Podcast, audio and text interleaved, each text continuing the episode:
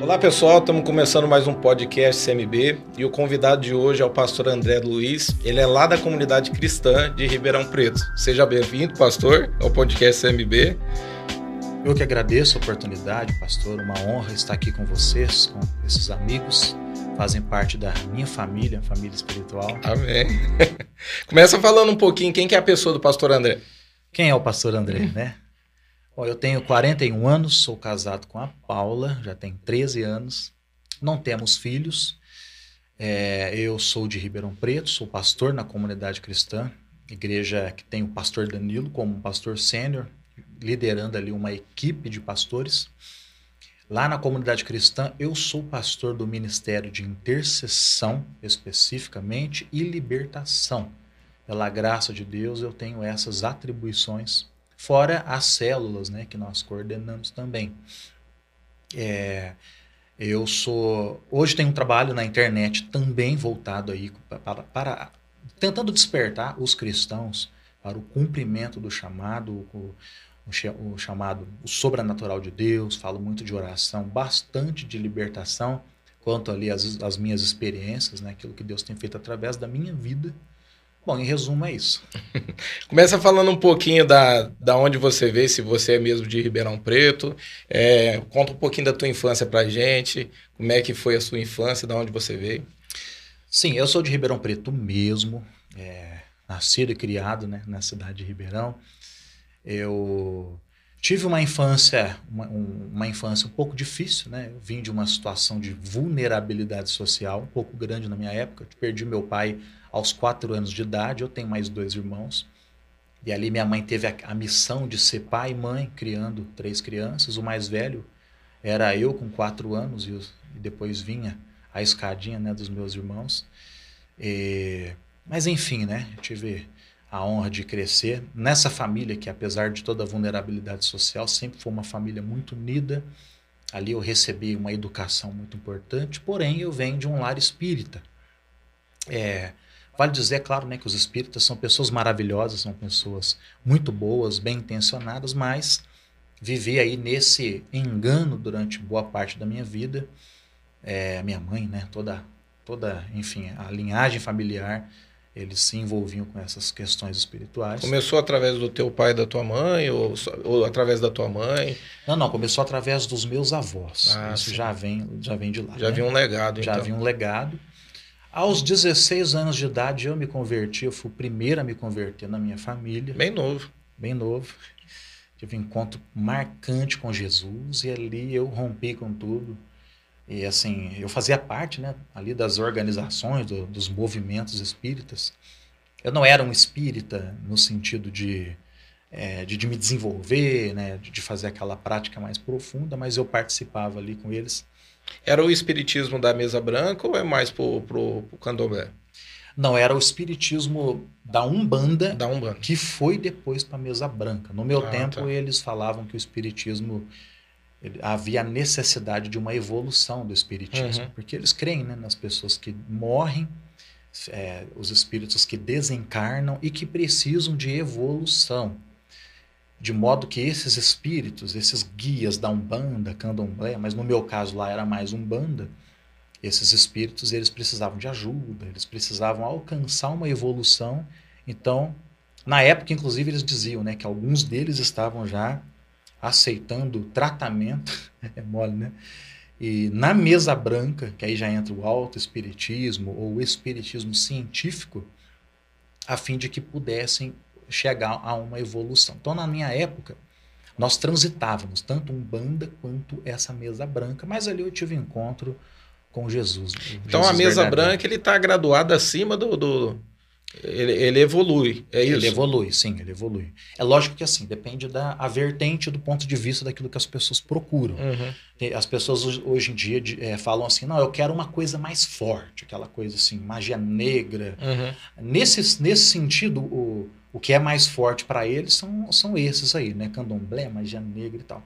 Agora, do ponto de vista da evolução espiritual, a mesa branca é mais evoluído. Ah, tá. Porque os espíritos que transitam ali nas sessões da mesa branca, eles já entenderam que segundo eles, né, não estou aqui dando uma misericórdia, né, mas que há necessidade de uma evolução, aquele guia que se manifesta ali num, num centro, ele tem que parar com aquilo e seguir o caminho dele, se preparar para um possível reencarne. Então ele vai estudar, ele vai para as escolas espirituais. Então, então, assim, de fato, existe na mesa branca esse sentido de evolução. E tem todo esse, esse, esse trabalho, então, de estudar sobre a mesa branca, tem, tem pessoas que ensinam sobre isso. Exatamente. Essas pessoas são escolhidas para ser ensinadas? Como é que funciona isso?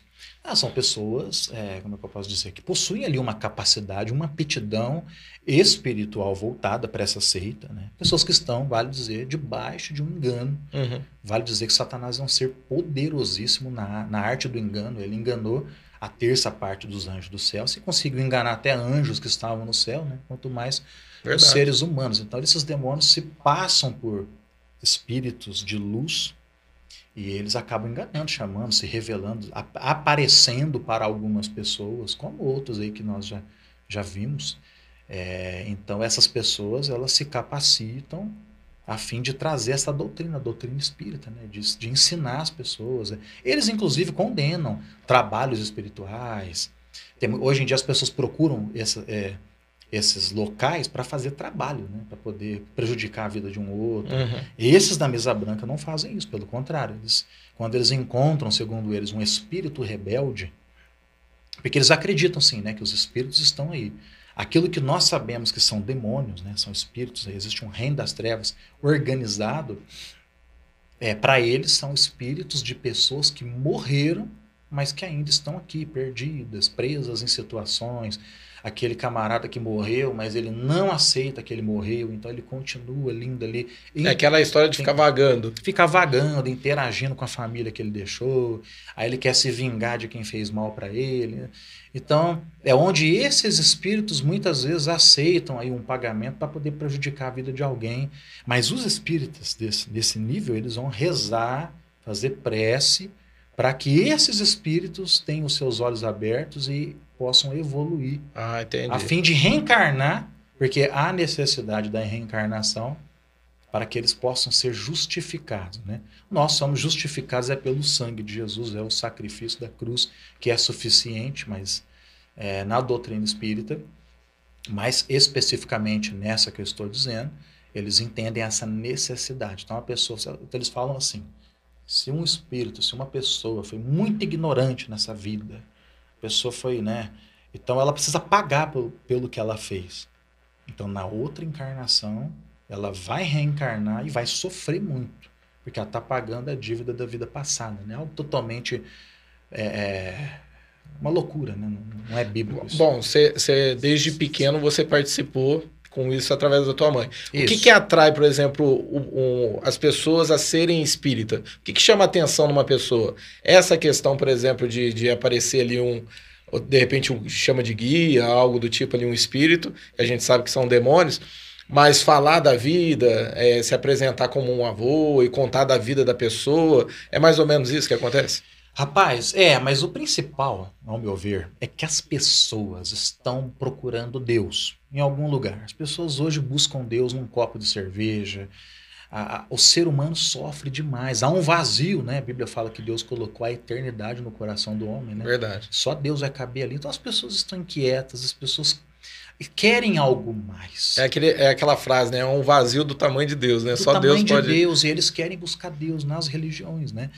Não somente na espírita, mas aí vão no espiritismo. E o espiritismo ele oferece esse algo a mais, ele oferece essa esperança do contato do ente familiar que faleceu, é, pessoas que buscam o sobrenatural. Tem, é... aquela, tem aquela coisa de tipo, ah, eu não consegui é, passar pela dor de, de, de ter enterrado um avô, ficou algo mal resolvido e eu preciso ter esse encontro com ele para poder falar com ele.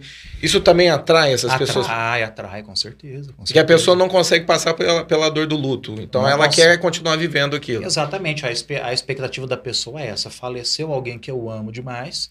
Então eu vou lá no centro espírita e o espírito dele vai se manifestar ali, vai falar comigo. Eu já vi isso acontecer, mas eu ia te perguntar isso. Você chegou eu a ter já experiência? vi, eu já vi, inclusive assim, eu já tive a oportunidade, a graça de Deus de fazer uma visita para uma família que havia perdido um avô, justamente um avô, como você mencionou. E esse avô, eles tinham ido num centro espírita para buscar esse consolo. Esse suposto espírito incorporou num médium do centro e conversou com a família. Como se fosse o avô? Como se fosse o avô, simulando o avô falecido e de fato trazendo informações que não restava. Ninguém tinha dúvida, de fato esse é o avô. E eu fui numa, fazendo uma visita para uma família dessa, eu já cristão, já nascido de novo. E ali o avô, enquanto eu orei, o avô se manifestou. Só que ele se manifestou não como lá no centro espírita. Ele se manifestou como acontecia no, com Jesus, né? Jesus, a Bíblia mostra que por onde ele passava, os demônios se manifestavam, né? Inclusive expulsão de demônios foi uma das coisas que Jesus mais praticou. E ali nessa, como eu estava evangelizando a família, aí manifestou um demônio e falou: ah, mas eu sou o avô deles aqui. Não é o avô, você é um demônio. E ali diante de toda a família, na autoridade do nome de Jesus, o próprio demônio simula, que simulava o avô foi obrigado a dizer: Eu sou um demônio, estou enganando vocês. Ah, que legal. Porque são demônios, espíritos enganadores na verdade, são espíritos familiares. Existem. Eu ia, eu ia te perguntar sobre isso para poder entender. São espíritos que ficam na família e conhecem tudo da vida da pessoa? Conhece. Por isso que eles sabem, por exemplo, sabe da vida do vô, sabe da vida do, do neto, do, do, do, irmão ali. É isso que acontece. Com certeza. Pensa num ser espiritual que é velho. É o diabo, rapaz. Às vezes o pessoal fala, você está ficando velho. Não, velho é o diabo. É porque ele está aqui já antes de tudo, né? Eu acredito que até lá no Jardim do Éden, né? Isso aí já é teoria minha, né? Quando Gênesis capítulo 1, no princípio criou Deus os céus e a terra, o versículo 1. A terra, porém, era sem forma e vazia, havia trevas sobre a face do abismo, o Espírito de Deus pairava sobre a face das águas, né? E Deus disse, haja luz e houve luz. Eu acredito, né, quando Deus fala ali, no, no princípio criou Deus os céus e a terra, a terra era sem forma e vazia, havia trevas sobre a face do abismo. E eu, essas trevas já simbolizavam a presença dos anjos caídos, Sim. que Satanás foi expulso do céu, né? Então ele já está aqui há muito tempo, desde os primórdios. E os espíritos familiares, eles. Toda família, toda família, a minha família, toda família, sofre. É, é, é, na verdade, não é sofre, tem uma oposição dos espíritos familiares. São demônios que acompanham, espíritos que acompanham as famílias e conhece em detalhes as famílias. Fica todo o tempo tá ali com a pessoa. Anda com a pessoa o tempo todo e sabe de detalhes da vida da pessoa.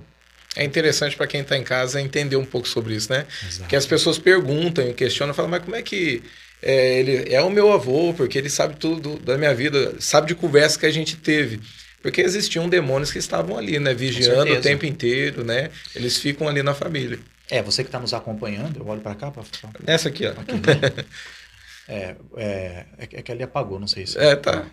Você que está nos acompanhando, não existem espíritos, pessoas que morrem não ficam aqui vagando, não ficam perdidas, não. São demônios que estão aqui e que conhecem muito bem as nossas vidas e facilmente vão simular é, os acontecimentos do passado. Né? Então eu tive essa experiência, pastor, de. Inclusive, eu tinha essa dúvida, né? Porque eu era espírita. Eu advogava essa causa, que de fato uma pessoa morreu, como é que pode já morrer? Às vezes a pessoa não teve o tempo dela, né? Então eu acreditava também que as pessoas, os espíritos estavam desencarnados, mas eles permaneciam nos ambientes, permaneciam ainda nessa, é, como, é que, como é que eles usavam? Eles usam uma expressão, nessa, não é nessa era, é, é nessa frequência, né? Então Deus permitiu que eu tivesse essas experiências de ver o demônio de fato ali diante do poder de Deus sendo desmascarado e revelando que era ele quem de fato fazia tudo isso. Né? Então são demônios. Eu, uma, uma das coisas que, que eu iria te perguntar, dentro, por exemplo, de uma mesa branca, eles conseguem falar o nome de Jesus Cristo? Se de fato assim alguém, por exemplo, ah, eu sou do bem, né? Eu sou. Eles conseguem, de fato, eles conseguem. Conseguem, conseguem. Ah, eles usam o nome de Jesus, eles são bem intencionados, eles rezam, eles falam, Jesus te abençoe. Se tipo fala, perguntar tipo, ah, fala, prova para mim, fala o sangue de Jesus tem poder. Ele vai falar? Vai falar. Mas isso, é, veja bem, lembra lá, por exemplo, a Bíblia mostra que a situação dos filhos de Seva, Sim. Lá em Atos 19, se eu não estou equivocado, Isso. quando eles viam o apóstolo Paulo exercendo autoridade expulsando demônios, E foi imitar. eles chegaram no demônio e falaram, em nome de Jesus a quem Paulo prega. Então você vê, eles falaram, eles falaram ali de um Jesus que Paulo conhecia, mas eles não, Não é. conheciam. Verdade. Só que ali, mesmo sem conhecer, sem ter o verdadeiro, conhecer o verdadeiro Jesus, não foi impedido que eles falassem, né? Então Jesus ele é mencionado em todas as religiões, em boa parte delas, Uhum, dessa verdade. forma. Eu lembro só, por exemplo, de algumas situações que eu presenciei, é que eu era mais criança, né? na verdade pré-adolescente. Na Umbanda, naquelas linhas de esquerda, de Exu, de Pombagira, aquelas coisas, aí eles falavam, alguém falava assim, ah, Jesus, não fala esse nome. Os espíritos já se, não gosto desse cara. Mas tem um Fala outro nome, né, que eles usam lá dentro pra falar que é Jesus, não tem? assim. É, tem, mas eu não sei, aí eu já não lembro.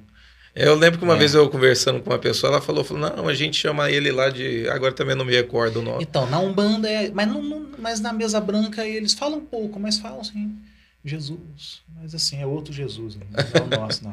E fala pra mim, como é que foi é, a experiência da, da tua conversão?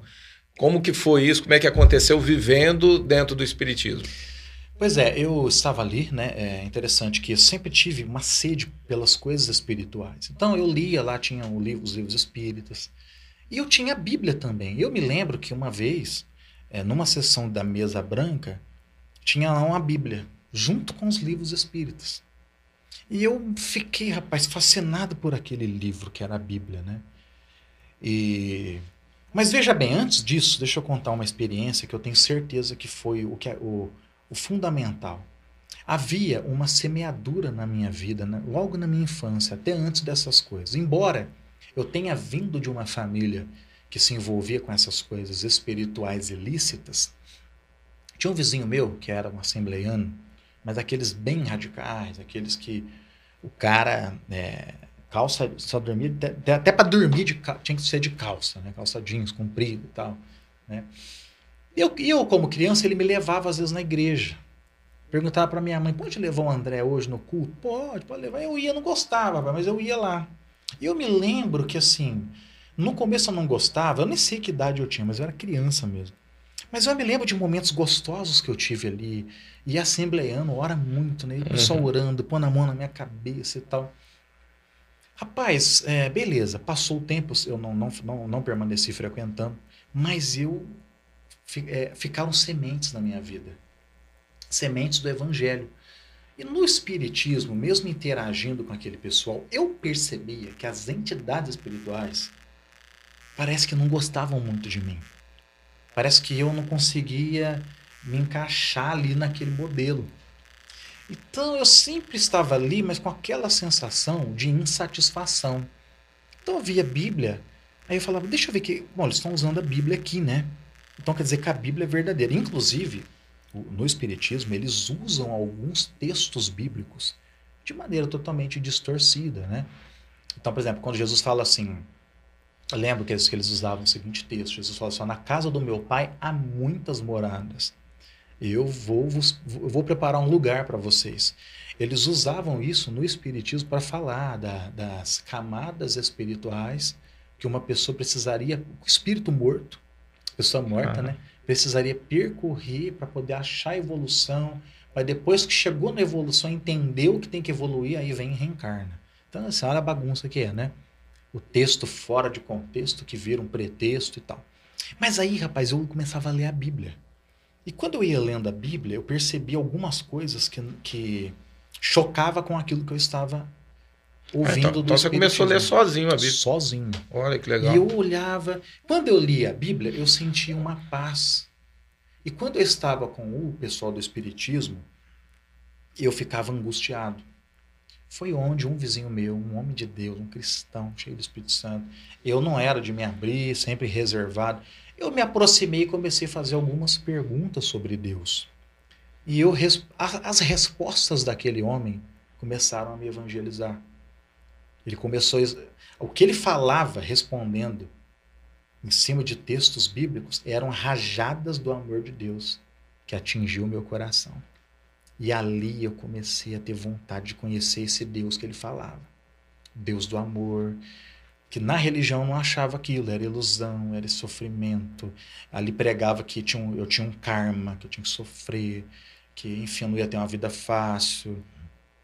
E, e ali ele falava do amor de Deus. Aí, aos poucos, eu lembro que chegou um momento que eu recebi uma, um, uma, um recado de uma entidade espiritual. É, a entidade mandou me dizer o seguinte: se eu continuasse conversando com aquele homem, olha só, hein? O cara nem como que ele sabia. Veio lá do centro. Se eu continuasse, ele ia quebrar minhas duas pernas. Olha, veio trazer, veio ameaçar. Ah, rapaz, graças a Deus, nunca quebrei perna e nunca vou quebrar no nome de Jesus. Aí eu, aí eu me lancei de cabeça, me converti. Tive uma experiência profunda. Você tomou Deus. como uma afronta deles? Tipo assim, ah, peraí, então eu tô no, eu tô no caminho certo? Eles não Sim, quer... é, uma das coisas eu pensei comigo, bom, se fossem coisa, se fossem bons espíritos, não me ameaçariam. Não fariam isso. Foi uma das coisas que me despertou. E na época, minha mãe totalmente cega, eu falei isso para ela. Mas ela chegou a ouvir isso também? Chegou. É, e ela chegou. não ficou assim com, com não, temor? Não, ela tá com... ela ali imersa no engano, ela achava que ele ia quebrar minha perna pro meu bem. Sabe quando você fala assim, você percebe um filho indo para um caminho errado? Eu prefiro quebrar a perna dele para ele não se arrebentar lá Entendi. depois, né? Essa foi a, o entendimento, a visão o entendimento que ela teve. Mas aí eu, enfim, cara, me converti, tive eu não fui só para a igreja, como hoje em dia, infelizmente, muitas pessoas só vão para a igreja, uhum. né? Vão porque a gente insiste muito, até estão sofrendo. Aliás, todo mundo procura Jesus pela dor, né? E, mas assim, aí a pessoa tá lá na igreja, você tem que ficar ali se esforçando, pegando no pé para a pessoa firmar. Não, rapaz, eu entrei, eu queria conhecer essa pessoa de Jesus. E as coisas começaram a acontecer. Tive um encontro muito forte com Deus, fui totalmente liberto dessas coisas. E aí, minha mãe permaneceu espírita, as estruturas, mas rapaz, eu comecei. Assim, aí eu nasci de novo, aí eu era ainda uma criança espiritual. Isso com 16 anos. Com 16 anos. Quando eu tinha 17 anos ali, eu comecei a jejuar os dias que ela ia para o centro espírita. Que esse homem que, que se tornou na época o meu discipulador, é um homem de muita oração, intercessor, um cristão que atuava na batalha espiritual, já começou a me ensinar. Eu lembro até hoje que ele falou assim: André, jeitão simples dele. Então, uma coisa que o demônio não gosta e não resiste é jejum. Ah, é jejum? O que é jejum? Aí eu fui ler na Bíblia, fui aprender, né? Rapaz, uma experiência, né? Deixa eu até contar essa daqui. Tem um dos meus vídeos no meu canal. Eu me lembro que assim, estava nessa guerra e ele falava: você tem que orar para que a sua família seja salva e você precisa jejuar. Minha mãe, ela tinha um relacionamento amoroso com um cara que era pai de santo. Ah, tá. E eu não tenho pai, não tinha pai, né? Então, assim, era uma fortaleza muito grande. E aí ele me falou, esse, o irmão que me, que me evangelizou, ele me disse, falou assim, olha, você precisa jejuar pela tua família, porque existem castas de demônios que só vão sair por meio de oração e de jejum. Que é o que Jesus ensina quando os discípulos não conseguiram expulsar um demônio, né? Beleza, eu comecei, eu fiquei sabendo que minha mãe ia numa cachoeira fazer um ritual de iniciação para um novo nível dentro lá. Mas era da Umbanda mesmo. E era para ela? Para ela. Ela ia fazer um pacto. Um novo nível lá, não lembro se era fechamento de corpo, o que era aquilo lá. Aí, porque assim, é, era até contraditório. Eles tinham tantas sessões na mesa branca que desestimulava essas práticas. Mesa branca desestimula. Só que eles ficavam na Umbanda também. Na Umbanda que tem esses, esses ritos, Entendi. né? Eu fiquei sabendo que ela ia fazer. Cara, mas me veio uma tristeza tão grande, né? De ver assim, poxa, minha mãe vai se envolver mais profundamente com isso. Porque não tem jeito, rapaz. Jesus salva, claro que ele salva. Mas na prática, hoje, lidando com a libertação, pessoas que se envolvem nesses níveis de comprometimento, a libertação é mais difícil depois. É um preço maior para É um conseguir. processo mais longo, mais, mais devagar, longo, né? Você sabe como que é. Então, rapaz, eu lembro que, beleza, né? Aí esse irmão falou: você tem que jejuar pela tua mãe.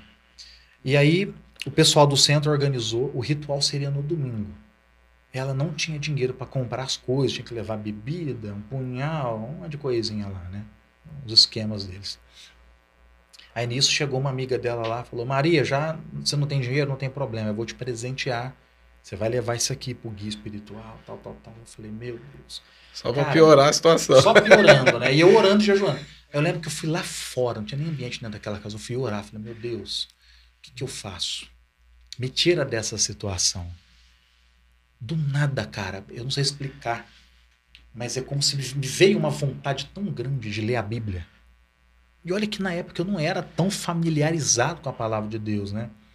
Eu corri para dentro de casa, peguei a minha Bíblia. Eu fiz uma coisa que eu nem faço hoje, né? Que nem é, não, a gente não tem que ler a Bíblia assim. Mas eu peguei a Bíblia e abri. Sabe quando você vou abrir, vou ler onde caiu, eu vejo o que Deus quer dizer comigo, né? Quando eu abri, cara, pum, caiu direto. Essa caça de demônios não sai, só sai somente com jejum, jejum e oração. oração. Olha que legal. Eu tenho que jejuar por ele. Interessante que a gente, a gente meio que condena a prática, mas acho que todo mundo já fez isso, né? Cara, de é. abrir e pedir, fala, é. Senhor, Particularmente, o que, que eu penso, né? Tanto para quem também está nos assistindo. Não, é válido, sim. O que, o que não é, o cuidado que nós precisamos ter é o seguinte: a palavra de Deus, ela precisa ser um alimento nosso. Todos os dias, quando você tira o seu tempo devocional, onde você vai ler a tua Bíblia, Ali é Deus falando com você. Mas tem gente que leva muito do lado místico. Verdade. Assim como, às vezes, você vai num boteco, você chega no boteco, todo mundo bêbado, tem uma Bíblia aberta no Salmo 91 lá em cima do balcão, né? Então tem muito crente que vive assim ainda. Ah, Deus vai falar comigo, deixa eu abrir a Bíblia. É tipo, minha casa está protegida, a Bíblia está sempre tá naquele aberta, salmo, lá, né? A Bíblia lá e... Mas enfim, quando eu li aquilo, imediatamente eu comecei um jejum. Naquele momento. Cara, isso era sábado, quatro da tarde. Foi aquela palavra rema para você, você precisava. Né? Exato, né? a palavra revelada naquele momento. Comecei um jejum imediatamente. Falei, puxa, o Leu lá, o, o, discipulador, me falou que eu tinha que jejuar. E agora Deus está falando mesmo que eu tenho que jejuar. Era sábado, umas quatro horas da tarde aproximadamente. O ritual que eles fariam seria no, seria no domingo cedo. Beleza. Comecei a jejuar aquela noite. André, a janta tá pronta. Não, hoje não vou jantar, não. Não, por quê? Não, não, tô de boa. Cara, e não comer de sábado à noite, né? De jejum, cara, até no outro dia. Eu tinha combinado que eu ia ficar até meio-dia de domingo, né? Cobrindo o evento dele, né? Rapaz, eu sei que aconteceu o seguinte: não teve o evento. Desmarcado. O que, que aconteceu? O pai de santo, ele acordou com uma dor nas costas, que ele não conseguia nem levantar Vamos da fazer. cama dele. Cancelou tudo, não teve como fazer. Que coincidência, né? a partir dali, meu irmão, eu ganhei mais força ainda. Eu fiquei mais empolgado, falava, eu era novo convertido. Meu Deus, jejum funciona, rapaz. Que, que negócio poderoso, né? É mais poderoso que macumba. Porque, assim, quem vem de centro espírita valoriza muito Verdade. os trabalhos espirituais. Para tudo tem um trabalho. E, Cara, tem, e tem crente hoje que até tem medo, né? Tipo, não, não vou me envolver, não. O negócio é, é pesado. Né? Mas, rapaz, é, tem medo, mas não tem que ter medo. Mas é uma realidade. Para quem nos assiste, perdão. É, pra, hoje você não tem ideia. É, tem muitas pessoas que fazem trabalhos toda semana, para tudo. Até quem te ama. Ele te ama, ele acha que está fazendo bem para você. Ele vai lá e coloca teu nome numa encruzilhada, lá debaixo de uma vela preta ali, um, um copo de cachaça e pede Exu Caveira te ajudar. Olha só. É assim, infelizmente, né? Mas eu vi que o jejum era mais poderoso que aquilo. Eu falei, nossa, rapaz, olha como que Deus ministrou meu coração. Eu falei, meu Deus, o simples jejum de um adolescente anônimo parou um pai de santo poderoso que o cara era. Eu considerava um cara poderoso, era um uhum. cara, cara embaçado, né? Conhecido. Meio, conhecido, e já tinha visto ele fazer muitas coisas, né? Sinais miraculosos lá. Não, miraculosa não, não dá para exagerar. Cuidado com isso. Hoje em dia é assim, né? Você vai num culto, meu Deus, o culto tava muita unção. E às vezes não tinha unção nenhuma, com todo respeito. Verdade. Às vezes a gente tem esses superlativos, né? Então não foi miraculoso, não. Mas o cara era um cara poderoso. Mas, rapaz, um simples jejum de um rapaz, um adolescente é, desconhecido, parou toda uma programação já de muito tempo, né? Então aquilo Deus me mostrou que ele era muito mais poderoso do que tudo aquilo. E aquilo me fortaleceu a me aprofundar ainda mais. Aí foi onde eu comecei a jejuar. Minha mãe ia no centro de segunda e de sexta. Toda vez que ela ia no centro, eu estava de jejum por ela. Aí depois eu ficava sabendo que lá ela não conseguia desenvolver. Porque eles têm lá os ritos de desenvolvimento para a pessoa. Cara, só sei que chegou uma hora, meu amigo, que ela se converteu. Abandonou tudo aquilo. Olha que legal. Coisa de assim, ó, no máximo um ano entregou a vida para Jesus, rompeu com o relacionamento com o Pai de Santo. E assim, minha mãe se tornou uma cristã exemplar. Minha mãe já é falecida. Ela veio a falecer, o Senhor a levou em 2010, só tem um tempinho aí. Mas pensa numa mulher de Deus, cara, evangelista, abria casas de paz e assim, é, mulher de Deus mesmo. Toda a família se converteu. Olha que Deus é tremendo, né? E os teus irmãos, de onde entra aí nessa história? Eles estavam lá, converteram? Estavam. Meus irmãos faziam parte. Na verdade, assim, eu tenho um irmão que é dois anos mais novo que eu e o outro que é quatro anos, né? Qual que é o nome deles? É, é, o mais novo chama, chama-se Vitor e o do meio Anderson. A tua mãe? Perdão Maria, o nome dela. Maria. Maria. Aí o que aconteceu? Eles se converteram também. É, teve um deles aí que andou torto durante um tempo, mas é outro é que tem muito testemunho, irmão. Se eu começar a falar aqui, os testemunhos são bênçãos, né? Isso é uma coisa muito forte com ele, mas enfim. Mas assim, eu era o líder ali da, da situação, né? Eu, eu era a pessoa mais vocacionada a buscar o Senhor. Deus chamou como um atalaia da família. Exatamente. Mesmo, né? Mas graças a Deus toda a família se converteu. E na, na, quando você se converteu, é, eu ia te perguntar sobre. Teve muita resistência da parte de, de, de, família, de amigos? Você tinha amigos que eram envolvidos lá? Como é? Ou não? Pela tua Não, idade teve. era mais. É, não, eu tive resistência da família, né? Quando eu falei, quando eu me converti, até voltando um pouco, né? Eu, primeiramente, o demônio falou que ia quebrar minhas duas pernas, Aham. né? E minha mãe também, não, enfim. Não era- aceitava? Não Não. aceitava. A rejeição era muito grande por parte da minha mãe, né? Porque ela tinha um relacionamento amoroso. Minha mãe levava muito a sério ali a filosofia espírita. Então ela, ela, se, ela se voltou contra. Mas assim, eu não tive, pastor, aquela perseguição como muitos dos nossos irmãos acabam tendo. Tem gente que é colocado para fora de casa. É, então, eu ia te não, perguntar. Não, nesse, não nesse nível, né? É, nesse nível não. Mas havia ali, um, eu, era, eu era reprovado Eu, eu cheguei a ter caso com discípulos que, tipo, por conta de batismo, de repente a mãe queria pôr para fora, algo do tipo assim. Não, não. Não querer conversar mais com a pessoa. É, houveram conflitos, ficamos sem conversar um tempo, mas nunca houve nesse nível, né, de pôr pra fora e tal, né. É, também já era, eu, eu era um adolescente, né, eu já me impus ali.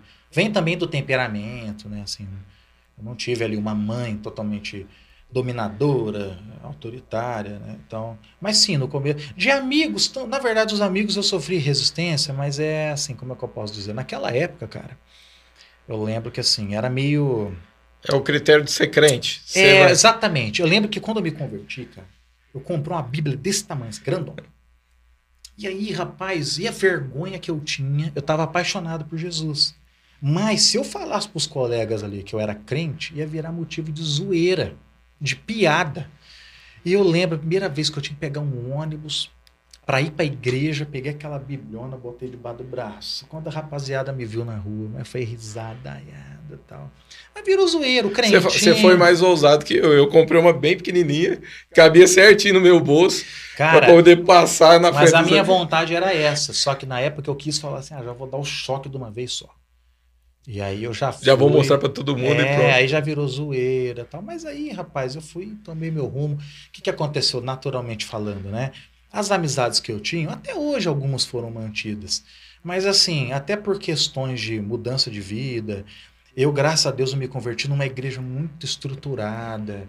Então, ah, eu ganhei amigos novos na igreja, amigos assim que me receberam muito bem, se tornaram até hoje, né, minhas, meus melhores amigos, minhas alianças. Então, automaticamente você vai se desconectando. Eu acho que isso é importante, né? outros. Ter, a igreja ter essa estrutura, né? Para poder receber pessoas assim. A igreja tem hoje uma estrutura social muito boa. É. Então, para mim, então eu fui acolhido, eu fui é, rejeitado por uns, mas eu mas a, a acolhida que eu experimentei na casa de Deus foi muito maior. Eu falo assim que hoje os jovens de hoje, né? Você consegue olhar, até brinquei com o meu pastor, eu falei, pastor, os jovens de hoje são diferentes? Ele falou assim, ah, os jovens de hoje são mais para frente do que os, os jovens de antigamente. Porque eu fico assim, a- a impactado com a forma que eles recebem, né? o- os jovens que estão chegando, né? Sim. A amizade, o cuidado de querer estar lá dentro da casa da pessoa, Uhum. chamar a pessoa para a igreja, que antigamente não era tão assim. É, é que antigamente também, pastor, não sei se você deve ter passado por isso também, né? É que na minha época, é, como é que eu posso dizer? Falar que era crente era visto assim como um retrocesso. É, como... verdade. Agora hoje não, hoje inclusive Mudou né, muito, né? as pessoas até estão se fazendo de gente que nem é crente, É está se fazendo de crente porque virou um status, virou uma coisa legal, né? Naquela época era vergonhoso, era algo assim, né, realmente bizarro, né? Então hoje não, hoje, hoje há uma aceitação maior, né? Fala pra, começa a falar pra mim que como come- começou teu ministério, a partir de quando você percebeu que a tua área era a libertação, as tuas experiências. Cara, meu ministério foi o seguinte, como eu, eu disse, eu me converti para valer. Eu nunca, eu já, eu, eu, eu vim assim para buscar Deus. Eu tive um encontro poderoso com Deus, mesmo ainda sendo um neófito. é, mas eu estava decidido mesmo a, a ter uma vida com Deus. A, já rompi com pecado, já não tinha esse negócio de ficar com uma vida dupla, não. E assim, é, eu fui impactado na época pelo. Deve ter conhecido. Não, conhece com certeza o David Keelan. Sim, Na época tinha o Dan Duque. Lembra lembro. do Dan? Era Ele ministrou aqui. Ministrou aqui? Fogo e Glória. Lembro. Lembro até hoje. 1997, eles foram em Ribeirão Preto, eu era novo convertido. Eu tinha me convertido no finalzinho de 96 e em 97 eu estava ali. E eu fui muito impactado por esse ministério, porque era um ministério muito voltado para adoração, aquela coisa muito profunda, adoração, presença de Deus. Você está num culto daquele, você quer ver Deus Verdade. pessoalmente, você não está ali, não se contenta em, então somente ver ou escutar uma palavra ali. é. Não, você, ali você era estimulado a experimentar, né, daquela coisa. E eu fui batizado com o Espírito Santo numa ministração deles. Eu lembro até hoje, eu estava lá, pra, eu estava buscando o batismo com o Espírito Santo, mas eu não falava em outras línguas e eu tinha as minhas travas ali, né, enfim. E ele veio lá, num, num momento, o missionário Danduque saiu orando pelas pessoas, e ele veio, ele orou por mim. No que ele orou por mim, eu senti um negócio diferente e, pum, comecei a falar em línguas. Né? Então eu fui impactado por esse ministério. E a minha igreja também, comunidade, né? Sempre foi uma igreja marcada é, com muita ênfase na adoração. A comunidade lá no passado, inclusive naquela época, é que são épocas, né? É, o mover de adoração da comunidade sempre foi grande. Uma igreja de muita adoração. Então você era incentivado a buscar Deus, você aprendia a buscar Deus e ter um relacionamento com a palavra. Então assim eu me converti com esse fogo. Rapaz, eu lembro que assim, eu, eu comecei a trabalhar e eu já queria ler livros. Então assim, todo livro, eu li aquele livro que marcou minha vida, o Vinho Novo é Melhor. Você já, eu esqueci já o li nome ele do já. autor É, dele. mas já li Muito bom, cara. Marcou o começo da minha conversão. Aí li os livros do Benihim também. É interessante que, apesar né, das. é, há muita gente hoje, há muita rejeição em torno do nome do Benihim. Mas, rapaz, você vê, Bom Dia Espírito Santo. Foi um livro que no, no começo da minha caminhada me marcou e incentivou que eu buscasse comunhão com o Espírito A Santo. continuação também é a unção, né? A Foi unção, tremendo aquele livro. Eu li também. Então eu comecei a ler livros nessa vertente, livros, do- aí eu, eu, eu me deparei com Kenneth Hagin. Eu também. Eu sou fã do Kenneth Hagin, eu sei que tem muita, muita resistência, muito- mas eu, eu sou fã do Kenneth Hagin. Eu li muita coisa dele e tal. Cara, eu fui buscando. Então, assim, a minha ênfase sempre foi essa, né? Ser cheio do Espírito Santo, experimentar Essa linhagem de David Robson. David É, Robertson veio. É, o David Robertson veio depois. É. Hoje, pra mim, né? Hoje eu sou bem suspeito, né? Ele, inclusive, o Senhor o levou, né? Verdade. Acho que de- foi o ano já- passado, não foi? Não, finalzinho de janeiro agora. De janeiro agora. 29 de janeiro. O David Robertson se tornou minha maior referência, porque eu, eu- foi onde eu me deparei com o dom de línguas. E eu, eu me identifico muito, né? Vida no Espírito ali. Mas mesmo assim, por exemplo, o que, que aconteceu?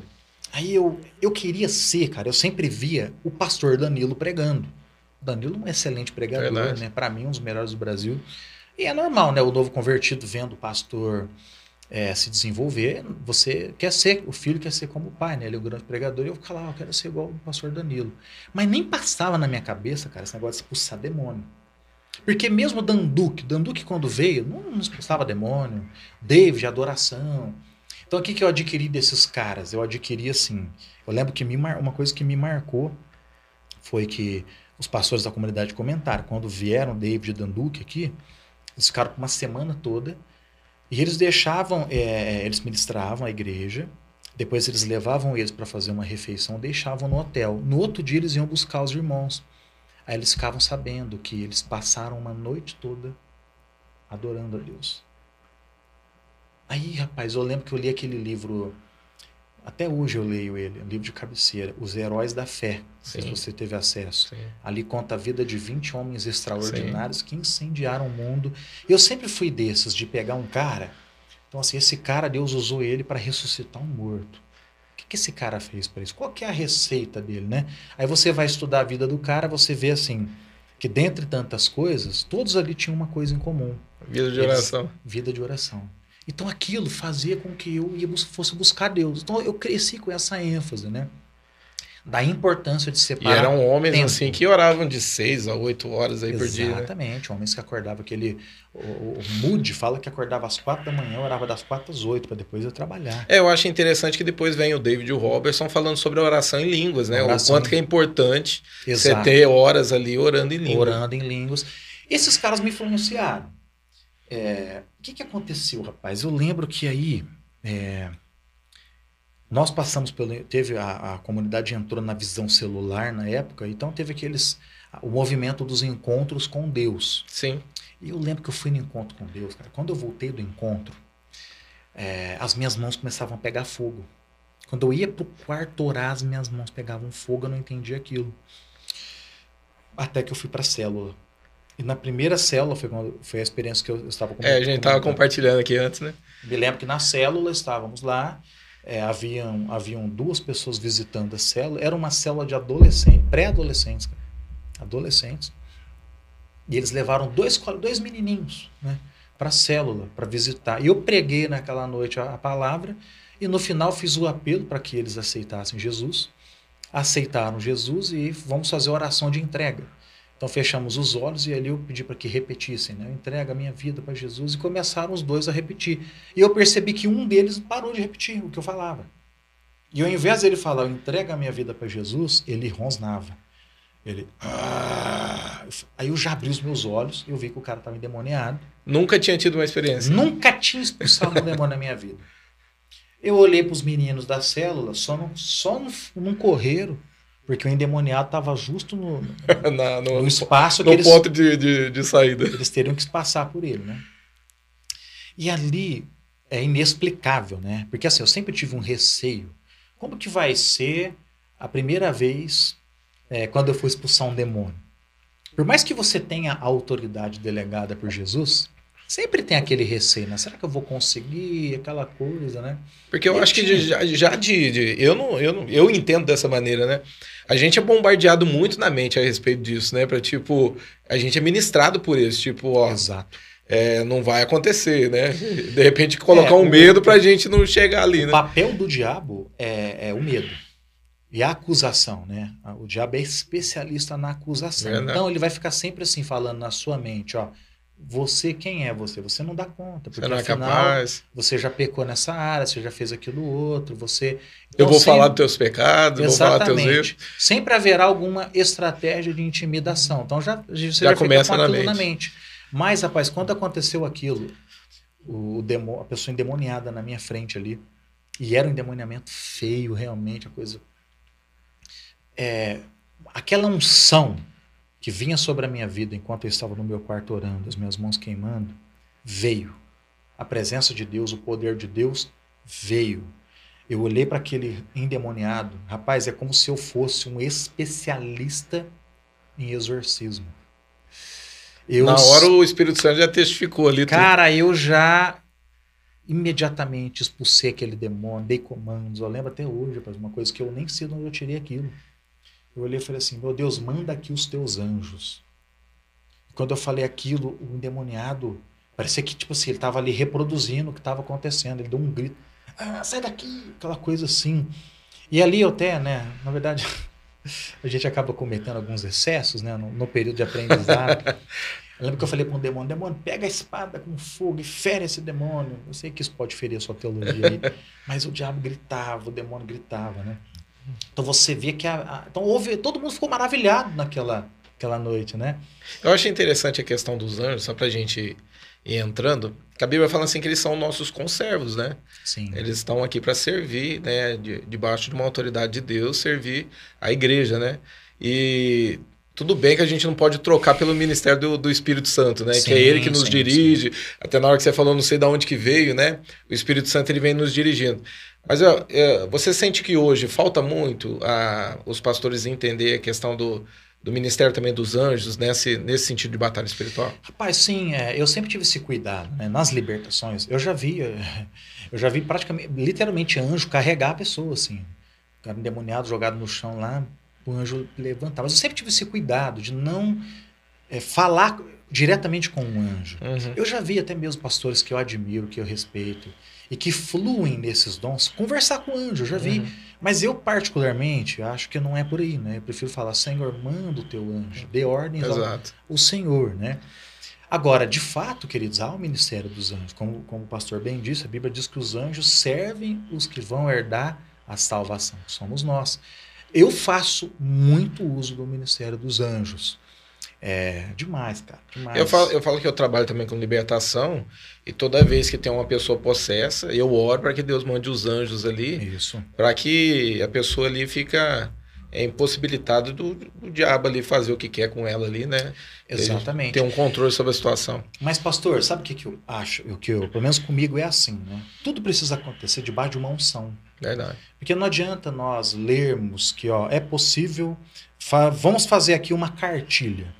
Então, uma pessoa ficou endemoniada, você vai falar no nome de Jesus, e depois o próximo passo, mande vir um anjo. Né? É verdade. Eu vejo que comigo veio uma unção. A unção é o poder de Deus que nos habilita a fazer a obra de Deus. Né? E junto com essa unção, eu não sei explicar, cara. É como se tivesse feito uma, um upgrade na atualização do software de um celular. Você faz- quando você faz um upgrade, o software é atualizado, já vem ali funções nativas. É como se fosse algo nativo. E ali os meus olhos se abrem, às vezes os meus olhos se abrem, eu vejo os anjos Olha que no legal. ambiente. Às vezes eu tenho esse, essa, essa, esse privilégio, né? Mas eu não ligo para anjo, cara. Não quero saber de anjo, quero ver a Jesus, né? Esse é meu foco. Mas assim, a igreja precisa fazer uso sim do ministério dos anjos, porém, de maneira específica, é buscar a unção. O- ao meu ver, é, Deus, cada um de nós possui uma unção. A Bíblia fala que a unção nos ensina acerca de todas as coisas. Verdade. Então você precisa buscar a unção, a maneira como Deus vai te usar. E rapaz, e vai ser natural. Tem gente, existem pregadores que eu admiro, mas que flui, cara, no ministério dos anjos de uma maneira tão poderosa. Mas eu já entendi em Deus que eu não tenho esse nível. E se eu ficar tentando fazer igual, eu estou usurpando uma unção que não é minha. Eu ia, eu ia te perguntar Então- sobre isso. Que as pessoas têm, têm aquela coisa de copiar o que o, o outro pa- o pastor, a maneira que ele trabalha, né? Sim. E a pessoa precisa identificar essa identidade, né, que ele tem Exato. com aquilo que Deus, aquela porção que Deus derramou para ele, para ele poder exercer o ministério. É lógico que você pode se inspirar nos homens de Deus, nos Uhum. homens que andam no poder de Deus, mas sempre com esse limite de entender é, o seu lugar e a unção que você carrega. Não é todo mundo que vai ficar vendo anjo, não é todo mundo que vai ficar vendo demônio. Imagina se todo mundo visse, né? Então a igreja é o corpo de Cristo, né? E esse corpo ele possui várias funções e cada um ocupando o seu lugarzinho vai contribuindo para que a igreja, né? na verdade, a glória não é minha, não é sua, nós somos a igreja, é o corpo de Cristo, né? Então eu penso dessa forma. Só não quebrando tua linha de pensamento, na hora que eu te cortei aqui. Você falou que você estava lá, o jovem ficou possesso, e dali você entendeu tudo que. Cara, é que, que acon- Então, não é que eu entendi. O que aconteceu? Na hora, é assim, quando aconteceu aquilo, veio sobre mim uma unção, o poder de Deus. Aquelas experiências que eu tinha no meu quarto enquanto eu buscava Deus aconteceram ali. E ali expulsei o demônio. E é como se eu soubesse fazer tudo. É- eu, eu- é, é, me veio uma segurança muito grande, uma autoridade muito grande. Então eu expulsei aquele demônio muito fácil. E eu falei, puxa vida, é, sabe qual- aquela coisa? É Igual eu acho legal o David Robertson, quando ele fala dos dons, ele fala muitas vezes do dom de ensino, do Sim. mestre, né? Ministério do mestre. Aí ele fala assim: quando vinha sobre mim a unção do mestre, eu começava a ensinar na igreja, eu tinha até preparado o meu sermão, mas diante da igreja eu começava a falar coisas que eu falava: como que eu tô falando isso? A vontade que eu tinha era sair do meu corpo, sentar lá nas cadeiras e anotar tudo que eu estava É, dizendo, eu né? ouvi. Porque é uma unção que vem para aquilo. Foi o que aconteceu comigo naquela ocasião, pra, para a libertação. E depois dali, é, toda semana, começou a acontecer e comigo esse fenômeno. Mas isso na célula ou em todo lugar que você ia? Na época era mais na célula, porque a célula era a, a minha plataforma. Era o local onde eu pregava o evangelho. Eu era um jovem, então eu estava começando a ministrar. É, na verdade, eu ia começar a ministrar na igreja, que eu comecei ministrando na rede de jovens daquele tempo, né? E quando eu tive a oportunidade de ministrar na rede de jovens, é a mesma coisa. E orar com as pessoas, e aí as pessoas manifestavam demônios. Estava na rede de jovens, então, por exemplo, às vezes nem estou ministrando nem nada, entrava alguém esquisito, já me chamavam, esse cara também, ora com ele. Ixi, aí orava, já manifestava demônio. Então, comigo sempre foi assim, pastor. É, eu entendo a questão do Ministério de Libertação, há inclusive muitas discussões, há, há muitas, é, é muitas confusões em torno da, do exorcismo. Existem, inclusive, até mesmo igrejas que usam disso para poder ganhar dinheiro, enfim, de maneira equivocada, humilham pessoas, colocam na frente das câmaras. É, e por conta disso, eu vejo que parte da igreja, até mesmo de líderes é, importantes que trabalham na área da batalha espiritual, é, eu percebo assim, ó, é, líderes que passaram a menosprezar a manifestação demoníaca. Não, não é por aí, não adianta só expulsar demônio, porque expulsa, depois volta sete vezes pior, tem que ter um cuidado. Tudo isso é verdade. Mas veja bem, irmãos, o exorcismo, a expulsão de demônios, na verdade, essa era a evidência do ministério de libertação de Jesus. Verdade. Tanto de Jesus quanto da vida dos discípulos. A Bíblia fala que Jesus expulsou muito demônio. Aí você... E o, o interessante é que quando a gente está fazendo evangelismo, né? Você come... Na hora que você toca no assunto em falar que Jesus expulsava o demônio, as pessoas ficam surpresas, né? Isso está na Bíblia. Exato, né? as pessoas ficam... chama atenção, né? Isso faz com que as pessoas. Inclusive, assim, é um dos sinais que vão seguir aqueles que creem, né? A igreja primitiva é a mesma coisa. Não, eu nunca acredito que seja somente sinais que vão acompanhar o ministério do evangelista. Sim, faz parte do ministério do evangelista, né? Mas Jesus disse: esses sinais seguirão todos os que crerem. Em meu nome expulsarão demônios. É lógico que expulsar demônio não quer dizer, às vezes a, a pessoa não vai ficar endemoniada, manifestada, conversando grosso. Não. Até porque assim, o, o, os demônios são seres espirituais. Às vezes você ora por uma pessoa, você expulsa demônio da pessoa e ela não chacoalhou, não fez nada. Mas no mundo espiritual algo, algo aconteceu. É né? verdade. Mas então comecei a expulsar muito demônio, muito mesmo, debaixo dessa unção. E assim foi o meu ministério. E na época eu fiquei em conflito. Falava, poxa, eu quero ser igual o pastor Danilo. Mas o pastor Danilo não expulsa demônio. O pastor expulsa, né? Claro, todo pastor expulsa demônio. Mas não do jeito que eu que estava acontecendo comigo. Rapaz, eu estava expulsando mais demônio do que pastor da Universal. Que esses caras, né, que fazem, né, se dedicam muito a esse ministério. E o interessante, na hora que você tocou no assunto a respeito de porção que Deus derrama, né? Pra, a gente é um corpo, né? Existem pessoas que têm uma unção de governo muito forte, né? Que é o caso sim, do Danilo, sim. o caso do meu pastor aqui, né? Sim. Que parece que rompe com algo muito poderoso no, no, na, na, cidade, né? Nas Exato. regiões celestiais. E tem o caso também dessa parte de libertação, né? Porque, querendo ou não, também é uma parte de libertação, né? Você conquistar territórios, ganhar ali territórios dentro da cidade, né? Ganhar pessoas. Ah, não, com certeza, né? Inclusive eles, né? Eu, eu acredito até num nível muito maior. É isso. É o governo da igreja, os dons de governo que abrem caminhos, né? São aquelas batalhas que são vencidas nas regiões celestiais. Que é aquela unção que havia em Davi, né? Por exemplo, na, sim, na Bíblia, né? para conquistar, para vencer. Para conquista. Não, com certeza, é o corpo de Cristo, né? Nós não podemos menosprezar, pelo contrário, né? É, é, o corpo bem ajustado com auxílio de todas as juntas, aquilo que o apóstolo Paulo fala aos Efésios, né? É, mas comigo foi assim, rapaz. E ali, de lá não parou até hoje. Faz quantos anos já isso? O teu ministério, esse... Cara, dois, o ano 2000 começou. E hoje nós estamos em 2022, né? 22 anos. 22 anos. É, é claro que assim, né? Eu acabo chamando a atenção por conta do Ministério de Libertação.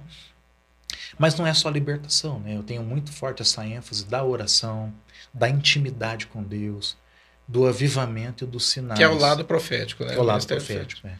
Eu acho interessante a, a, questão do. Eu ia te perguntar sobre isso. Quando a, as pessoas começaram a identificar em você a questão de libertação e quando aparecia alguém que estava possesso, tipo, ó, oh, chama o pastor André, cadê ele? Sim, ele tá Sim, aí. sim. Isso, isso até, é... até hoje, né? Eu acho interessante que com o profeta Samuel, a Bíblia fala assim que ele foi reconhecido porque o Senhor honrava cada palavra que ele falava, ele foi reconhecido como profeta. Eu acho que é natural, né, de, de ser Sim. reconhecido dentro do ministério, né? Exato. É, e eu tenho hoje o desafio, né, de formar pessoas, né? Porque é um ministério muito carente, um ministério uhum. que a igreja precisa, mas que infelizmente são poucas pessoas, né?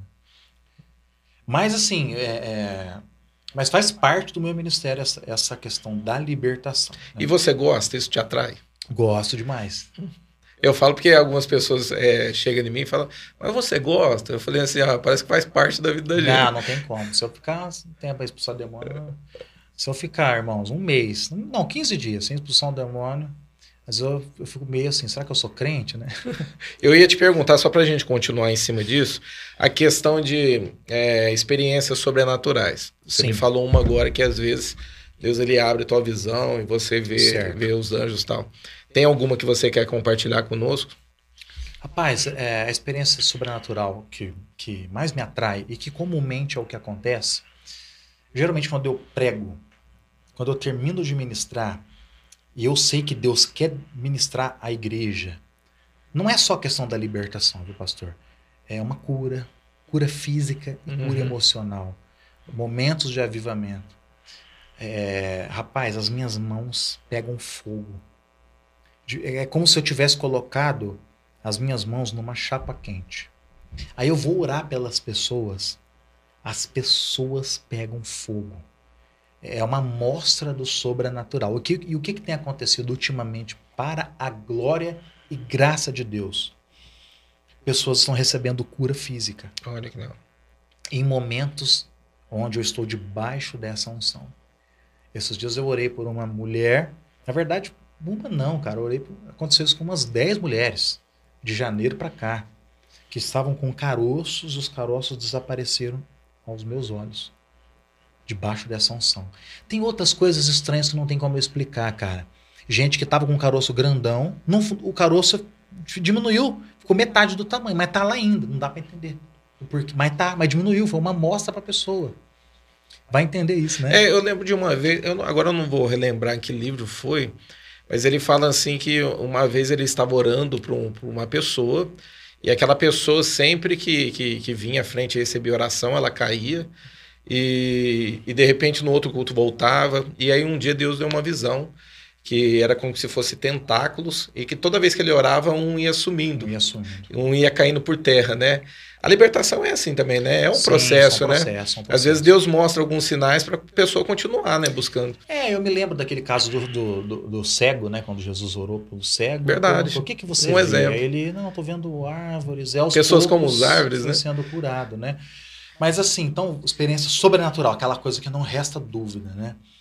É, fora as visões que às vezes a gente tem, de vez em quando Deus me mostra, abre os meus olhos, eu vejo os anjos, eu vejo os demônios.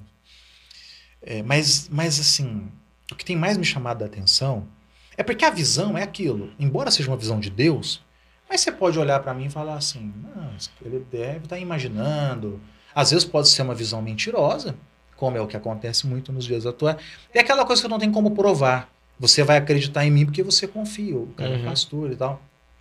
Mas, cara, ultimamente tem acontecido essas evidências incontestáveis. Às vezes eu vou orar pela pessoa às vezes está um casal, eu começo a orar pela esposa, sempre chamo o marido junto. Cara, de repente, a pessoa começa a esquentar, esquentar. Aí eu pego o marido, vem cá, põe a mão na, pega a mão dele, põe a mão na testa da sua esposa. O cara, nossa, tá pegando fogo. Tá pegando fogo, coisa tá acontecendo, né? Então, assim, são é, amostras do sobrenatural de Deus, né? Aí, esses dias eu preguei num culto lá na igreja e tinha um, um um rapaz depois veio para mim o testemunho. Num momento como esse, a unção veio, eu orei pelas pessoas, orei por cura. E eu sempre falo o seguinte, ó, é, Deus me dá as palavras de conhecimento. E eu oro e eu falo assim, eu quero saber quem está curado, mas antes de você levantar a mão, é, por favor, veja se de fato você foi curado. Veja se o caroço sumiu. Porque às vezes a pessoa não é curada E na emoção, levou. É, ou né? aquela coisa de tipo, vou falar pela fé, né? E de repente... Exato. Eu falei assim, meu irmão, é o seguinte, eu tenho falado isso para a igreja. É, não, eu creio com você pela fé que você vai ser curado. Mas eu quero saber se você foi curado agora. Se você não foi curado agora, não é uma vergonha nem para você nem para mim. Quem cura é Jesus. É lógico, pode estar faltando fé sua ou minha, mas uhum. é Jesus, ou Deus tem o tempo dele, né? E aí eu orei, falei, Senhor, cura essas pessoas e tal. Algumas pessoas levantaram a mão que foram curadas mesmo. O que, que aconteceu? Depois me veio um testemunho. Teve um irmão, novo convertido, tá vindo na igreja agora, ele não pôde ir no culto naquele dia, porque ele teve uma lesão fazendo na academia, ele lesionou o nervo ciático lá, algo assim, né? Uhum. Foi no médico e tal. E ele vendo eu pregando, ele falou, ele falou assim que quando eu, falei que ia orar por enfermidade, ele com a esposa dele falou: ah, não tá acreditando muito, né? Assistindo ali pela internet a transmissão do culto. E ele, quando eu falei, faz aí, depois eu orei para as pessoas, vê se você foi curado com essas reservas, é, faz o um movimento que você não tinha feito ainda. Aí ele foi fazer, cara, falou, fui totalmente curado. Olha que legal. Aí ele olha mandou um áudio, ele, mandou, ele me conhece, assim, ele falou assim, olha, o pastor pregou, falou, gente, eu tô de cara, eu fui totalmente curado. Passou um fogo sobre a minha perna, né? Isso começou é, a ser mais intenso na tua vida a partir de quando? Cara, é, então, como é que eu posso te dizer? É que nós tivemos agora esse retorno da pandemia. Tá sendo, eu sempre, sempre eu tive momentos assim, sempre no meu ministério eu sempre fluí muito com palavra de conhecimento, dom de profecia e essa expulsão de demônios. Uhum. Mas agora a cura física tem vindo com esses sinais aí de queimar, de coisas todas acontecendo, tem vindo do ano passado para cá, de maneira mais frequente. Sempre aconteceu um caso isolado aqui e outro acolá, mas de maneira mais frequente tem sido do ano passado para cá. Deixa eu te perguntar, você tem projetos para o teu futuro?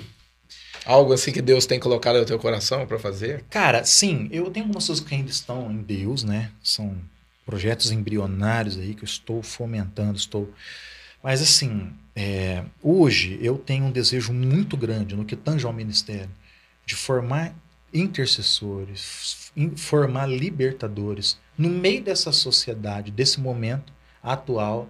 Não sei se você concorda comigo, pastor, mas apesar de tudo que Deus tem disponibilizado para a igreja, é, nós estamos caminhando aí cada vez mais para um tempo de apostasia. Verdade um tempo onde as pessoas estão, o amor de muitos está se esfriando. E a Bíblia é clara, né, a respeito disso no final dos tempos, né? Sobrenatural de Deus, não, hoje não é mais. Hoje você é até andar na contramão. Eu falar para alguém assim, você tem que ter duas horas de oração todo, todo dia, porque você vai olhar para a tua agenda, o tanto de coisa que hoje nós somos condicionados a fazer, então não tem cabimento, né?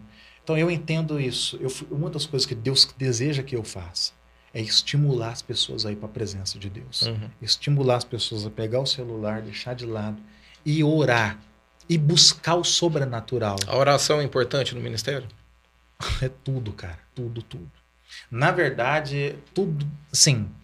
É, claro, é a oração e a palavra, né? Oração, a palavra de Deus. Mas a oração, meu irmão, oração, como alguém já disse, é o sangue da alma.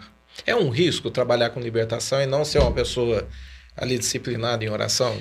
Muito risco, muito arriscado. Eu já tive situações de trazer. Na igreja está sempre, né? Cheio de pessoas que querem andar comigo. Ah, me leva numa visita, eu levo. Passa um tempo, a pessoa cai. Porque é, não tem estrutura, presenciei essas não, não tem vida com Deus, a pessoa não, não tem maturidade. Porque é aquilo que Jesus falou em Mateus, Mateus 7, 24, se não me engano, né? Aquele que ouve as minhas palavras e as pratica é como o homem que edificou a casa sobre a rocha. É isso. Vieram as chuvas, sopraram os ventos e deram contra aquela casa e ela não caiu porque ela estava bem, bem construída, né? Agora, quando a gente vai construir a nossa casa sobre areia, qualquer tempestade que vier vai nos derrubar. Então, uma vida sem oração, uma vida sem relacionamento com Jesus, porque a oração o que é? A oração não pode ser vista por nós como algo difícil, algo penoso. Ai, meu Deus, eu queria tanto estar assistindo um filme, assistindo uma série, eu queria estar só nas redes sociais, me distraindo. É tudo gostoso, né? São coisas da nossa alma. Mas, rapaz, a oração precisa ser vista por nós como algo muito delicioso. E, eu, eu prazeroso. e, vira, e fica natural, né, pastor? Quando, quando você passa a aumentar a tua intensidade em busca ao Senhor, em tempo de oração, é, parece que quanto mais a gente ora, né, a gente quer mais, cada Exato. vez mais se alimentar. Né? Eu, eu fico assim, hoje tem os jovens aqui, a gente tem esse momento que a gente tem o nosso momento de devocional dentro da igreja. E tem dia que eles chegam aqui, que a gente começa às 8 horas, e eles já me chamam e falam, pastor, vamos para dentro da igreja orar? E eu acho isso interessante, né? Sim. né? Porque aquilo que era pesado, era um, era um peso, era um fardo, se tornou algo assim bem espontâneo, né? De em buscar. É, eu, mas eu vejo assim, precisa, isso precisa aumentar, né, pastor? Porque no meu tempo, no meu tempo de juventude, é, nós éramos até mesmo assim, é, como é que eu posso falar? Advertidos, claro que de maneira sábia, a parar um pouco de, com os movimentos de oração. Porque que, o que nós fazíamos? Reuníamos os jovens solteiros, rapaz, e nós íamos para casa de alguém orar, passar a noite toda orando. E às vezes acontecia de, nossa, o cara ficou orando aqui, ficou gritando, o vizinho escutou, atrapalhou o vizinho, né? Então aí o pastor vem para, não, toma cuidado, não é assim. Tinha uma, uma casinha que na época, hoje é, é, é, a igreja comprou o terreno e já construiu, mas era uma casa que ficava do lado da igreja. Aí né, passou um tempo a igreja comprou a casinha. Rapaz, nunca, ninguém, meu pastor nunca me ensinou a fazer isso. Mas aí eu reuni os meus amigos, vamos lá orar, vamos passar a noite orando. Mas qual era o nosso foco ali? Eu, eu vou porque hoje eu tenho que, Deus tem que falar comigo. Eu preciso de uma palavra de Deus, né? Agora, eu não vejo jovens fazendo isso hoje. É verdade. Assim, é, são raros os que fazem, né? E entra a questão desse treinamento?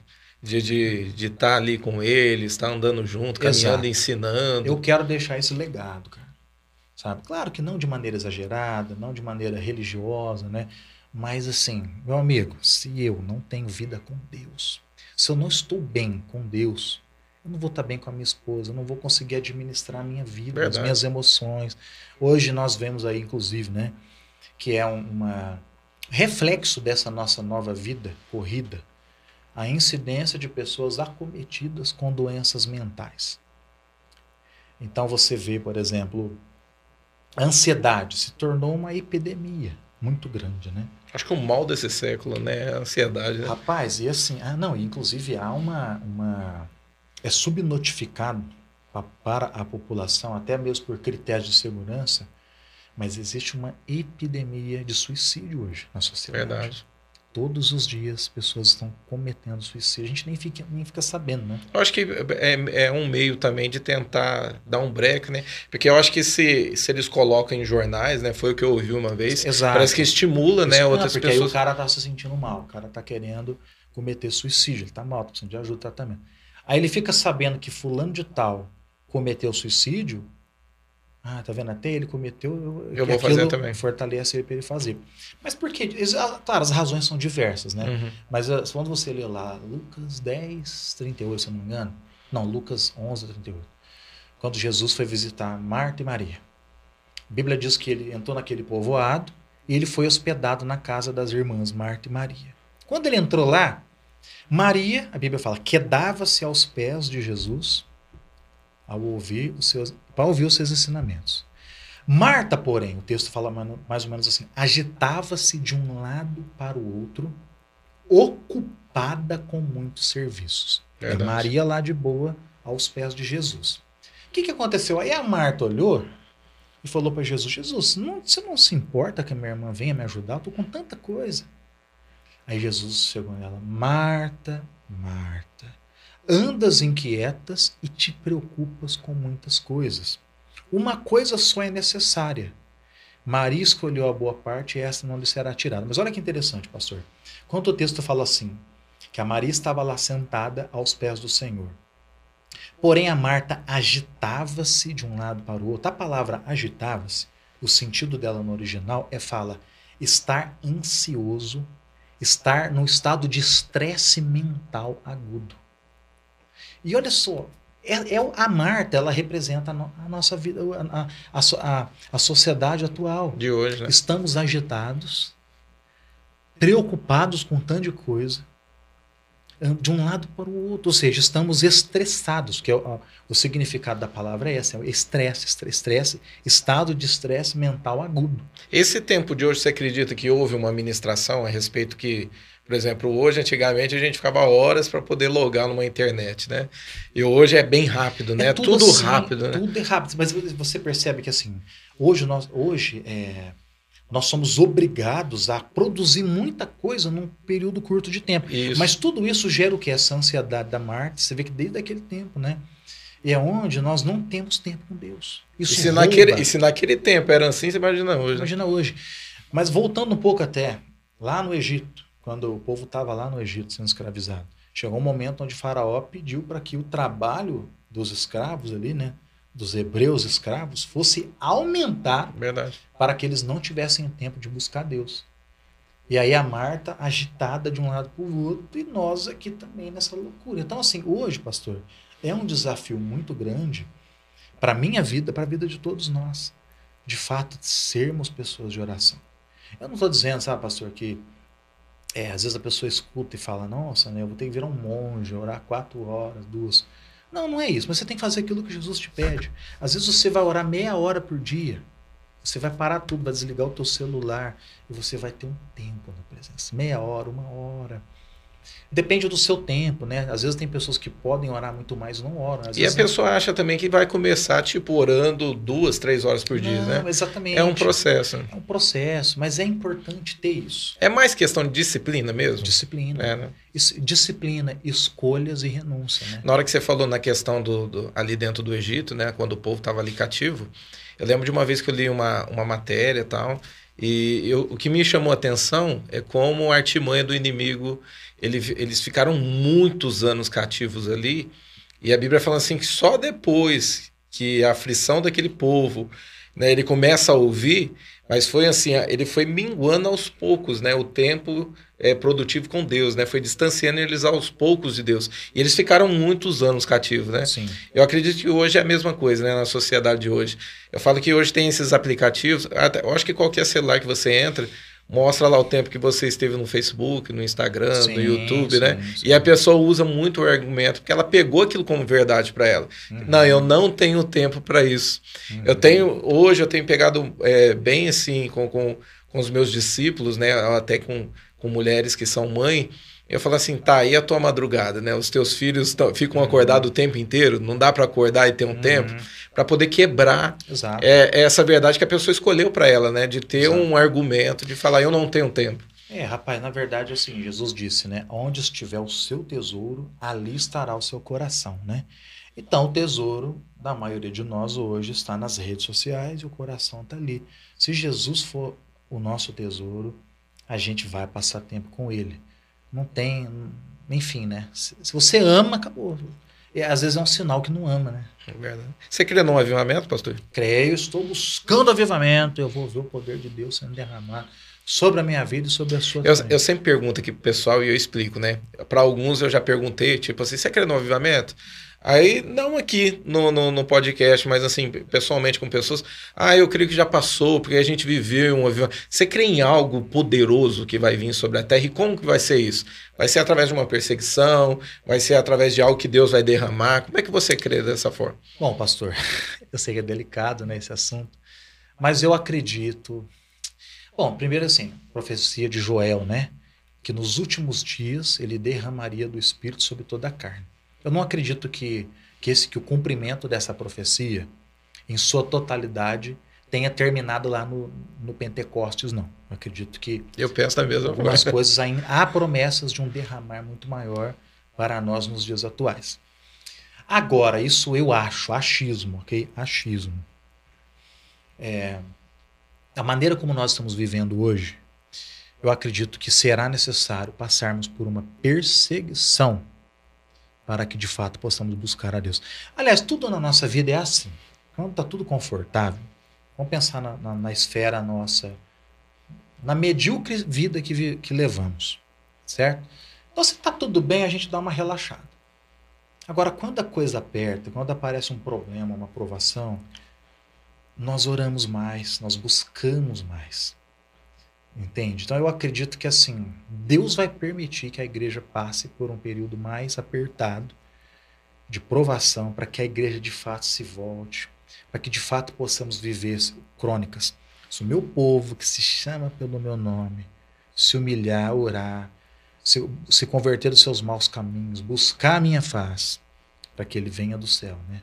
E ele derrame desse avivamento. Porque hoje, infelizmente, né, é, nós temos. É, é, é, é, a, a, vida, a nossa vida tem sido. A prioridade não tem sido totalmente Jesus. Eu acredito que nós acabamos. Que o evangelho tem sido diluído aí para um evangelho um pouco mais, mais fraco. Tem sido negociado seus valores? Sim. É. Há uma pressão muito grande. Né? O papel do diabo é esse: é tentar fazer com que as contaminações entrem dentro da igreja. Quando eu falo igreja, não é essa, quando fala igreja, muitas vezes nós pensamos no templo, nos pastores, mas a igreja, sim, tudo faz parte, mas a igreja sou eu. Verdade. Então veja bem, não adianta nada. Eu estou aqui hoje participando de um podcast. Do que vale se eu não tive um tempo ainda com Deus? Verdade. Se eu, eu, eu preciso falar daquilo que eu estou vivendo. E você percebe quando alguém está falando de algo que não vive. Verdade. Então, assim, eu sou a igreja. Se eu deixo o mundo me contaminar, se eu deixo o mundo liderar a minha vida, a minha vida precisa estar debaixo da liderança do Espírito Santo. Então eu preciso algumas coisas falar não para algumas coisas, levantar minha armadura, não deixar o dia passar sem ter um tempo de qualidade com Deus. Só que isso não tem que ser também aquela coisa assim obrigatória, mais um peso, é mais uma cobrança. Eu tenho que orar. Não. Precisa ser o meu refúgio, precisa ser o meu escape, aquilo que faz com que eu permaneça de pé, de modo que eu vou cancelar as outras coisas, aquilo que não me faz bem. Então o próprio Espírito Santo vai me mostrar. Eu não quero que você faça tal coisa. Eu, eu rapaz, esses dias atrás, alguns amigos que eu amo, cara, de paixão, me chamaram para ir sair e comer, comer algumas coisas, né? Eu nem falei para eles, eu vou falar aqui agora. Eu falei que não podia tal, mas eu não. Mas sabe por que eu não fui? Que Deus falou para não ir. Deus me falou, não vai. Eu acho interessante, por exemplo, você está expondo algo pessoal seu. Eu acho interessante porque a Bíblia fala assim que aqueles que são filhos são os que são guiados pelo Espírito de Deus. Né? Exato. Né? É. E isso é interessante, né? Sim. Você é, entender essa voz e, e, falar, não, né? Eu, eu preciso saber quando eu estou sendo guiado e quando eu, eu vou sair fora, né? Dessa... Exato. Uma coisa que é muito importante hoje, pastor, que nós precisamos tomar muito cuidado é com o nosso tempo. É, o nosso tempo não pode ser empregado em qualquer coisa. Nós precisamos analisar muito bem o nosso tempo. É, então, saber escolher muito bem e administrar o nosso tempo, sempre a partir da presença de Deus. Então, eu tenho tido experiências assim. Às vezes, além do meu tempo de oração, às vezes Deus quer que eu fique em casa com a minha esposa, só ali, com ela, só os dois, sem nada e ali, rapaz, às vezes eu nem estou ali ritualmente orando. Mas eu sento no meu sofá, mas aí eu pego a minha Bíblia e vou ler. Então eu leio a minha Bíblia e ali nascem palavras. Deus começa a falar comigo. Aí Deus me fala que uma semente é plantada no meu coração. E eu estou junto com ela ali. E às vezes não necessariamente conversando com ela sobre Bíblia. Vou dando um exemplo, né? Mas eu li aquilo. E ali, depois eu pego aquilo e vou para o meu quarto, vou orar. Deus Deus está falando comigo. Agora, se eu tô na balada, na saideira, né, na balada que eu falo assim, com os amigos, que uhum. isso, faz, não, isso é muito importante, faz, tem, precisamos ter também. Mas se eu tô com essa vida aí, só na rua, só conversando com. Eu não, eu não vou ouvir Deus, cara. Entende? Tem que ter um equilíbrio, né? Tem que ter um equilíbrio. É de Deus também que estejamos entre pessoas, inclusive para pregar o evangelho e, e, para, e para provar de amizade, né? Provar de comunhão. Mas o cara que não para dentro de casa, que não tem tempo para nada, ou seja, né, ele está deixando o tempo dele ser usado para outras coisas, ele não vai ouvir Deus, não. Eu, eu acho interessante porque às vezes a gente já tá achado meio, até meio como, ah, mas é muito radical. Mas o evangelho é isso, né? É radical. Se é, você não, é... se o teu olho, Jesus falou, se, se o teu olho te faz pecar, arranca, arranca. Porque senão você vai com Isso é ser radical, né? É melhor, melhor você entrar sem um olho, né, do que todo o seu corpo ser queimado Sim. No Eu acho interessante isso, né? O evangelho é radical. Às vezes as pessoas taxam a gente como, ah, mas é muito radical demais, isso tudo que uhum. você está falando. Não é bem assim. Mas a partir do momento que eu acho que a gente começa a se aprofundar em ter um relacionamento com ele, isso vai se tornando mais profundo, né? É Sim. É como aquele rio é, em Ezequiel, né? Que fala que a gente vai, a gente vai entrando e o anjo tá à frente, tá falando assim, ó, vem mais para dentro, mais, mais. Né? caminha mais um tanto, vem mais um pouco para dentro. É natural, né? Na, na vida cristã, esse relacionamento crescer, essa intensidade aumentar, né? Mas sabe, pastor, eu, mas eu admito o seguinte, eu andei dando uma desviada para nisso, né? Não da fé, não de Jesus, mas assim, de começar a assumir muito compromisso, cara.